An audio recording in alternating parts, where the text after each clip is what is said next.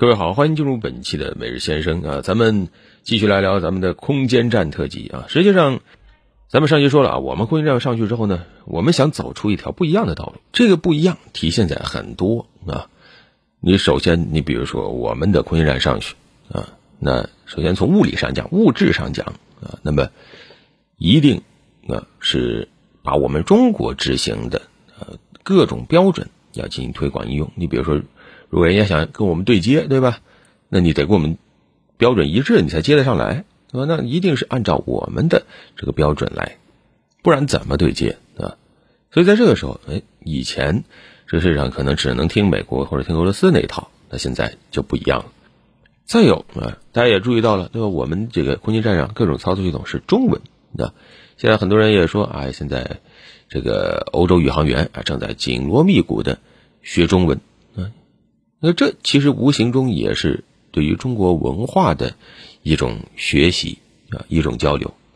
你说是咱们做不出个英文或者俄文版的操作系统吗？不会啊，咱们的飞行员是学不了英文吗？是英文水平不高吗？我估计比我们刚大多数人要高得多啊。但是一定要改啊！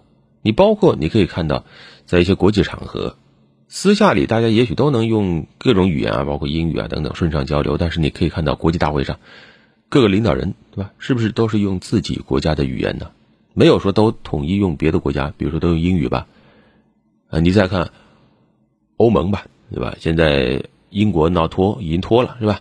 现在法国提出明年法国当轮值欧盟主席国的时候，欧盟的第一工作语言不再是英语，就是法语。所有呈递上来的官方文件实际上是法语版本的，没有就不接收，除非你拿出法语版本。这其实什么？就代表着。这个世界上没有什么语言可以天然的有霸权的。欧洲英语普及率那么高，你看现在他们自己都开始要考虑要不要把英语踢出去啊？是不是要挑战这个英语霸权啊？没有哪个国家它的这个地位、它的文化一定要是主流的啊。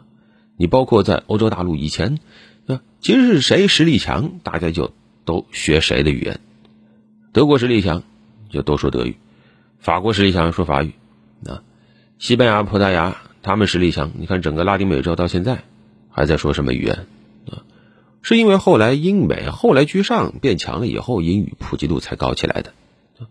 那么现在，对不起，到太空，那你就得说我们的语言，语言的主导位，这个也是要争的，不是说现状怎么样，我就要去适应它，不想着改变，没那么回回事啊，它不是理所当然的。我们几千年的文明文字有我们的可取之处。如果说是换个别的场合，我们还没有绝对优势的话，我们是鼓励，我们是吸引大家来学中文。那现在到了我们的空间站，那这是我们的地方，那你就是不学也得学。这倒是挺有意思。无形中，呃，我记得特朗普在他之前竞选的时候说，他如果竞选失败，大家都得学中文。无形中，特朗普倒是哎说对了一件事情。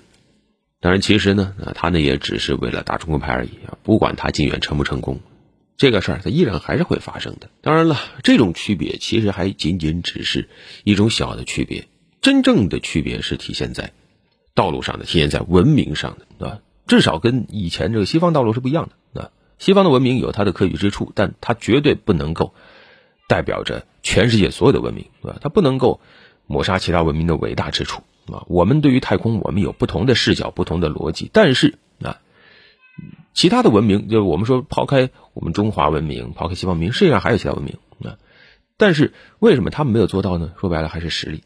因为宇宙这个领域啊，目前它就是要求你的技术、你的资金、你的工业能力，都要越过相当高的门槛才可以，而且你还要承受相当高的风险啊。那么在这种时候，确实它容易形成过去的那种所谓的精英俱乐部，啊，我们不想走过去那种精英俱乐部，我们希望把太空这扇门为更多的国家、更多的文明打开。那么，我们事实上首先也得挤进精英俱乐部，或者说我们至少要有成为精的能力，我们才能够推开那扇门，你才有资本说啊，大家一起来合作啊，要不然的话，那扇门同样也对我们关上。那现在，我们很欣慰的看到，我们之所以能够拿出中国式的国际空间站，是因为我们中国航天现在已经可以说站在了一个很高的起点上了。背后当然是咱们中国整个强大的综合国力作为这样一个后盾。这一步一步走过来，呃，其实这些年大家听老安聊航天聊的也比较多啊，一步一步印象都是很深刻的。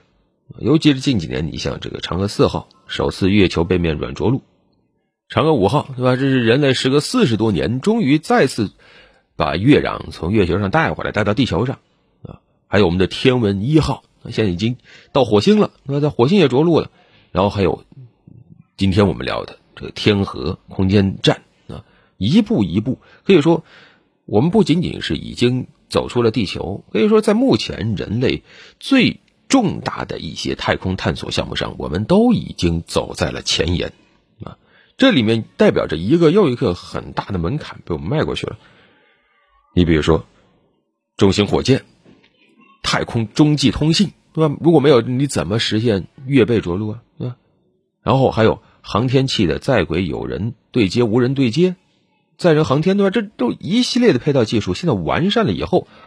我们才能够做到今天这个地步，这其实是两种底气。这什么底气呢？一来是让我们完成我们的任务充满底气；二来也是让未来我们吸引合作者，让他对我们的合作充满底气。哪怕这些合作者他可能是像美俄这样的已经比较成熟的航天大国啊，甚至可以说像美国的属于航天超级大国，对吧？他现在也动了要跟我们合作的心思啊，只是他由于各种政治上面的因素啊，他给自己啊设了很多的限制。但是他们的天文学家实际上都已经按耐不住了，当然又被他们国会自个儿摁住了，但这就是他们自己的事情了。而且即使是这样，实际上美国的一些天文学家，包括航天人士，他也还在想方设法的跟中国进行一些交流。你比如说，像今年一到三月份的时候，NASA 啊就和中国航天局。就交换火星探测器轨道数据，举行过好几次会谈和交流，啊，说起来这个好像也只是正常的科研交流，共享了一些数据，啊，确保双方的这个火星探测器飞行安全吧，对吧？要知道你飞哪个轨，我飞哪个轨，对吧？大家互相互通有无，啊，别撞了，是吧？或者别互相干扰。但是，因为美国实际上当时搞了个沃尔夫法案嘛。NASA 是禁止跟中国有任何实质性合作的，所以哪怕只是这样一个会谈和交流，实际上 NASA 是顶着很大压力的，甚至他的这个前局长都为此受到了调查啊。当时 NASA 说我冒着是违法的风险呢，他为什么冒着违法的风险要和同行交流呢？就是因为你到了火星，那如果说我们没有探测火星能力，那自然也就不用担心互相干扰啊，或者探测器相撞啊，那还交流什么数据呢？对吧？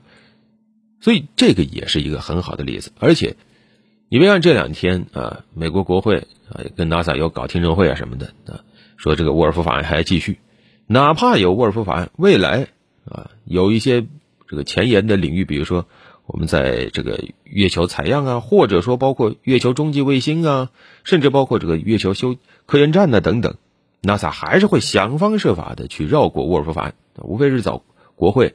要钱或者说找国会特批嘛？当然了，即使这样，我想说，中美之间这个太空合作原本是应该更加顺畅的，现实却是如此的艰难。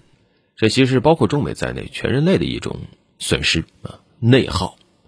但是你看，我们现在跟俄罗斯合作就很多呀。你包括在今年，中国俄罗斯签了关于合作建设国际月球科研站的那份谅解备忘录，所以你看，这是多让人期待一件事儿啊！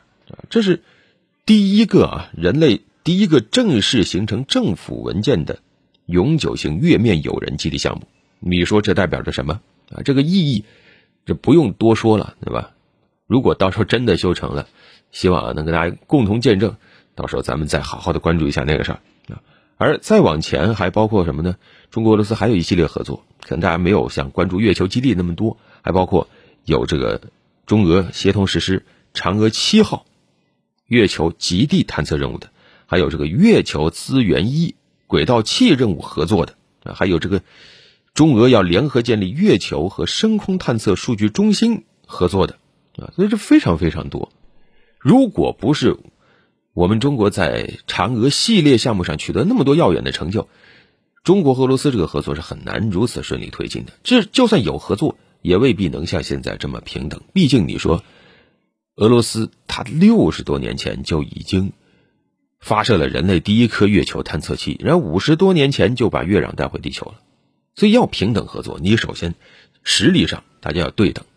当然了，那那说到这儿还是要强调一下，美俄啊还是在太空方面有他们非常多的这种独到的优势的啊，他们在这个发展太空站上都交过怎样的学费啊，有过怎样的一些亮点。呃，咱们接下来几天也会陆陆续续陪大家慢慢的聊，真的是各有千秋，我们也还没有说能够小瞧天下英雄的时候，自满也还远远没到那个份儿上，所以就像有些人说的，为什么我们已经可以独立建设空间站了，但是为什么我们还要和他国合作？这往大了说，我们是在什么践行人类命运共同体？说起来，可能在太空领域啊，我们这个合作的概念很新鲜。它这个新鲜其实主要是针对西方文明，他们可能没有太多合作的这个概念，更多的他们强调博弈竞争、殖民啊，先到先得圈地啊。但实际上，我们中华文明一直几千年来就是这样的。你包括我们历史上的这个丝绸之路，陆上丝绸之路、海上丝绸之路啊，那其实都是有这个合作，至少有这个和这个概念在里面的，就是大家共同的去享受。交流、享受贸易带来的这种丰硕的成果啊，同时在这个过程中互相深化认识、互相深化了解、建立友谊。你像哪怕咱们历史上那么强大的时候，我们都没有说这个要用，比如说用这个像当年殖民的时候啊那种什么交易战模式，对吧？我打着这个维护贸易路线啊去实现军事存在，没有这样吧？对吧？也没有说我们直接去干涉。其他国家内政直接搞殖民征服吧？我们以前哪怕是有那个古代的那种朝贡体系或者册封体系，对吧？那么在我们册封体系外，我们有做过这种事吗？也没有啊。所以有人说，咱们呃历史上是构建了一个叫所谓的这个叫持久的向心多环式的国际体系，这是几千年慢慢形成的一种文明一种概念。